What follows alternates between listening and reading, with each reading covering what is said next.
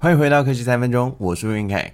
今天这个故事要来分享的是 eCoco 这个品牌。先来说说 eCoco 是做什么的？它主要是把生活当中的资源回收物，像是宝特瓶、铝罐、手摇饮的塑胶杯，或者是干电池，你投入了智慧回收机以后，透过里面的回收技术压缩机，把瓶身压缩成原来体积的八分之一，然后机器它会用。每分钟可以处理四十二支的速度进行回收，然后最后把转换的点数存放在这个 App 里面，使用者就可以透过这样子的点数到公益商家去进行折抵跟消费。那目前呢，机器服务的范围扩及全台十五个县市，其中也有新北、新竹、台南等多个县市政府的环保局。进行了合作。那过去三年呢，有超过七万个台湾家庭投入回收的行列，产生了五千八百万个积分，已经被兑换的积分呢，有超过三千万点。这整体也带动了市场超过两亿元的台币消费力。那接着我们就要来说说这一场骇客零时差的攻击，也让 eCoco 一夕之间服务全停摆。接着我们会讨论到骇客攻击的时间序，还有这家公司后续的处理方式，值得我们不管是资讯服务业或是品牌行销的一个参考案例。发生骇客攻击的时间点是在今年的七月十七号，官方在粉丝专业上面简短的做了文字的说明。他说到，收瓶机还有电池机因为海外线路跟机台进行系统维护作业，维护的期间机台跟点数。将会暂停使用。接着，七月十八号就公布了这项消息，主要是因为海外伺服器遭受骇客攻击，达到上限，紧急修复。修复期间，机台跟点数将会暂停使用。那这款机器呢？收瓶机它是由挪威引进的，这一台要价九十多万元的台币产品，成为这一次骇客攻击主要的问题。接着，在七月二十二号，官方也公布了说明目前伺服器受损的情况。他发现呢资料没有受到侵害，也没有受到骇客的勒索性，但是因为受到骇客攻击的关系，也间接造成了资料库所有用户的讯息都遗失。他们做出了为何没有备份的说明，主要原因在今年的六月份，他们更换了云端的厂商。关闭了云端的备份功能，也因为这次的事件就发生在空窗期间，所以目前也进行了备份转移的工作。但是听到这边，你一定会觉得很纳闷，是为什么空窗期没有进行资料的备份？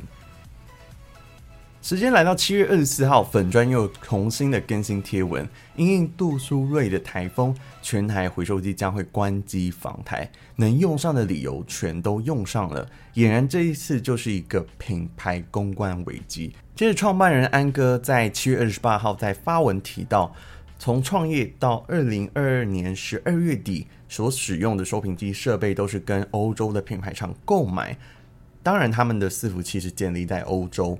对方呢，有管理着三十个以上国家十几万部的设备。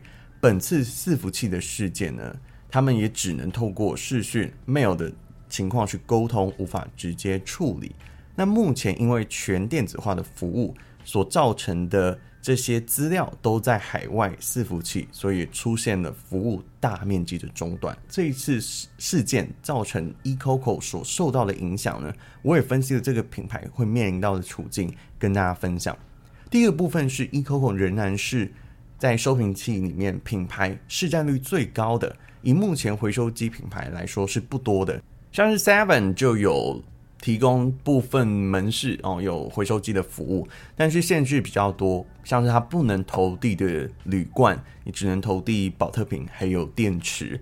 第二个部分是用户是影响到的两个层面，就是不能投递，还有 App 里面的点数是没有办法储存的，以至于进行折抵消费的动作都是没有办法进行。那再来就是 eCoco 不像是必须服务。所以在负面评论相对没有那么的高。这一次部分的机器是和政府单位合作推广的，但是目前都还没有看到地方政府有任何的查处。所以前期的系统没有处理好，加上后续的公关处理方式也不当的话，其实间接也会造成品牌的信赖度降低，在未来谈品牌合作、异业合作的时候，信用会被打折。那再来就是针对这种轻度用户。